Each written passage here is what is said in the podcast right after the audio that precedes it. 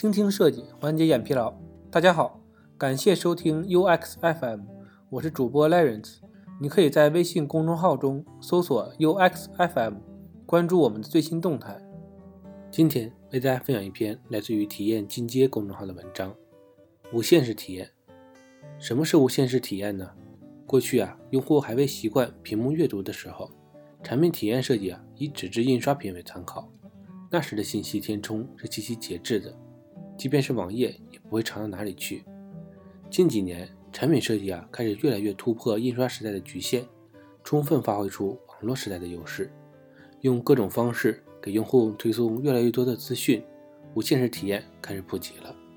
用户被无限式体验牵引着沉浸在无边无际的虚拟世界中，哪怕明知是没有意义的消磨时间，也不愿意离开。为什么无限式体验极为重要呢？截止到二零一九年六月份，中国网民规模呀已经达到了十一点三四亿，移动网民人均安装 App 的数量呢达到五十六款，人均 App 每日使用的时间长度为四点七小时，也就是说，一个用户每天平均分配到每个 App 的时间不超过五分钟而已。而微信和抖音常用的 App 耗时巨大。所以呢，能分配到其他 App 的时间呢就更少了。如何抢占用户时间，成为各大厂商的难题。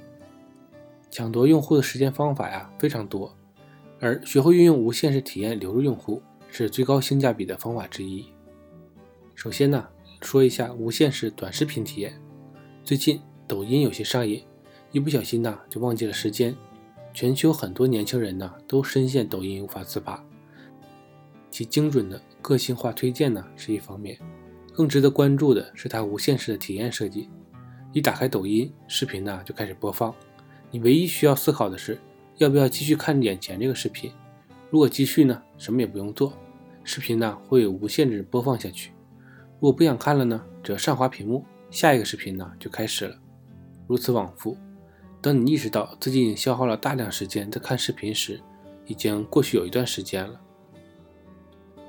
我们再说一下无限式长视频的体验。过去啊，传统做法是播放完一个长视频之后呢，就结束了，顶多呢最后推荐几个相关的视频。但是呢，与短视频稍有不同，长视频的无限式体验呢，不是重复播放，而是呢自动播放下一个视频。无限式视频体验呢，与硬广是相冲突的。未来呢，会有大量的软广代替硬广视频。为什么呢？你想想看。在用户啊推送下一个视频的时候，插入广告就会生生打断这个体验，给用户是时候离开了的暗示。除了视频之外呢，还有无限式信息流的体验。无限式体验呢，不是从视频开始，而是从信息流开始的。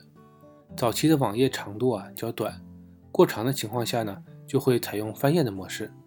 后来呢，用户越来越习惯长页面，网页设计呢也越来越长。二零一零年，用户阅读完首屏的时间呢，在二零一八年，用户啊已经看完第三屏了。具体的眼动实验呢，在百分之八十用户停留在前三屏。然而八年前完全不是这样的文章里就有叙述。后来啊，用户啊干脆懒得翻页了，所以呢，无限制加载便出现了。前几年呢，还要点击加载更多的交互形式，现在呢，几乎变成了滚到页底自动加载了。现在，哪怕是信息量较少的情况下，也可以通过拼接的方式来实现无限式的阅读体验。在快速发展的中国互联网行业中，用户体验啊必须与科技和商业模式相辅相成，才能真正的体现其价值。